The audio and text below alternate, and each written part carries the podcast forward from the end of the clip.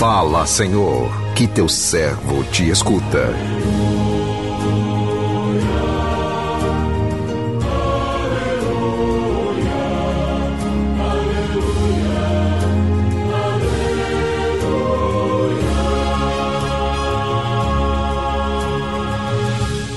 O Senhor esteja convosco, Ele está no meio de nós. Proclamação do Evangelho de Jesus Cristo segundo Lucas. Glória a vós, Senhor. Naquele tempo, disse Jesus aos seus discípulos: Ficai certos, se o dono da casa soubesse a hora em que o ladrão iria chegar, não deixaria que arrombasse a sua casa. Vós também ficai preparados, porque o filho do homem vai chegar na hora em que menos o esperardes. Então Pedro disse: Senhor, tu contas esta parábola para nós ou para todos? E o Senhor respondeu: Quem é o administrador fiel e prudente que o Senhor vai colocar à frente do pessoal de sua casa para dar comida a todos na hora certa? Feliz o empregado que o patrão, ao chegar, encontrar agindo assim. Em verdade eu vos digo: o Senhor lhe confiará a administração de todos os seus bens. Porém, se aquele empregado pensar, meu patrão está demorando, e começar a espancar os criados e as criadas, e a comer, a beber e a embriagar-se, o senhor daquele empregado chegará num dia inesperado e numa hora imprevista, ele o partirá ao meio e o fará participar do destino dos infiéis. Aquele empregado que, conhecendo a vontade do Senhor, nada preparou, nem agiu conforme a sua vontade, será chicoteado muitas vezes. Porém, o empregado que não conhecia essa vontade e fez coisas que merecem castigo, será chicoteado poucas vezes. A quem muito foi dado, muito será pedido. A quem muito foi confiado, muito mais será exigido. Palavra da salvação. Glória a vós, Senhor.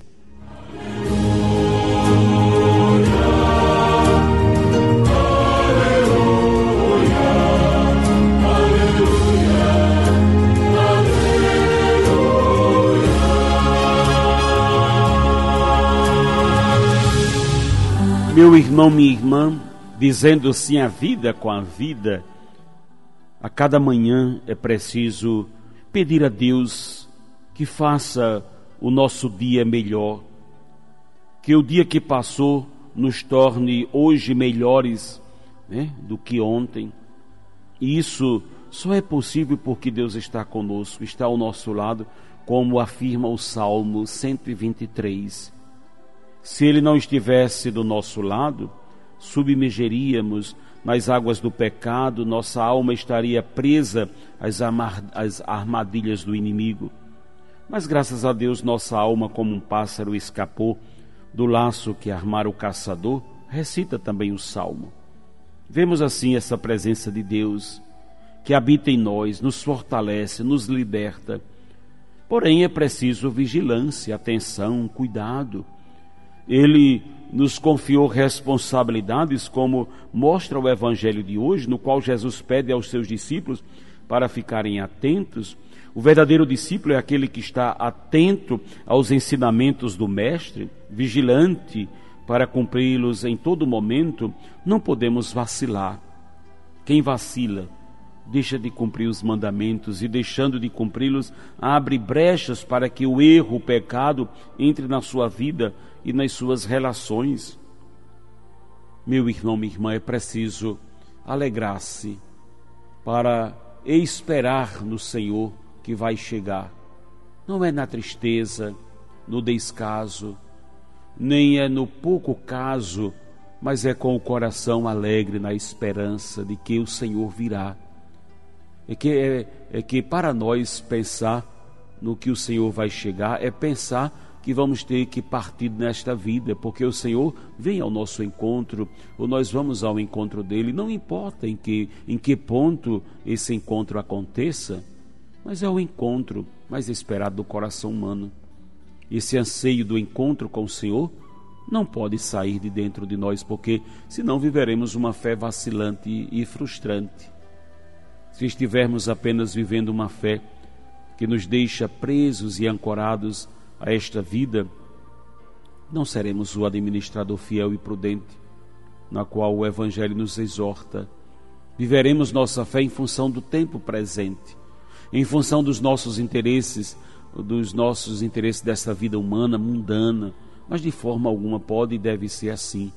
Devemos viver a nossa fé, sempre na expectativa do encontro com o Senhor. Primeiro, encontramos-nos com o Senhor a cada dia e não podemos passar nem um dia sem encontrá-lo. Encontramos-nos com o Senhor no irmão, na palavra, na Eucaristia. Nós nos encontramos com Ele na oração, na prática do amor fraterno, na caridade, do cuidado com os mais necessitados. Encontramos com o Senhor quando nos reunimos em nome dEle. Cada encontro nosso com o Senhor deve acender em nosso coração a expectativa do nosso encontro definitivo com Ele. Desculpa, mas a nossa fé está muito equivocada. Estamos muitas vezes vivendo como se Deus estivesse distante de nós. Estamos ignorando os encontros ordinários e extraordinários que nós temos com Ele em nossa vida. Por isso que o coração não se acende, por isso que muitas vezes a morte surpreende, decepciona, ilude a tantos, machuca muitos ainda, porque não entendemos o sentido do encontro. Precisamos estar preparados a cada dia para esse encontro com o Senhor, porque Ele não vai avisar: olha, eu vou chegar amanhã.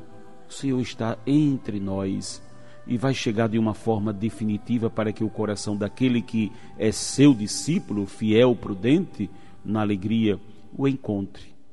O nosso encontro com o Senhor não será triste. Será triste não nos encontrarmos com Ele, sermos afastados dele. Às vezes sentimos a tristeza quando uma pessoa querida nossa é, parte. É a tristeza da separação humana. Mas se não tivermos no fundo da alma um sentimento de fé, de esperança, de alegria, porque o que porque o meu que aqui sofria agora se alegra na presença de Deus. É porque não vivemos uma fé de expectativa, não vivemos uma fé que nos remete às alturas e ao encontro do Senhor. Vivemos uma fé em função da minha realidade neste mundo. E é por isso que o Senhor está dizendo: ficai preparados, ficai espertos, porque não podemos esperar que vai ser no nosso tempo. Né? Vivemos tantas vezes uma fé em função da nossa realidade. Deus nos surpreende.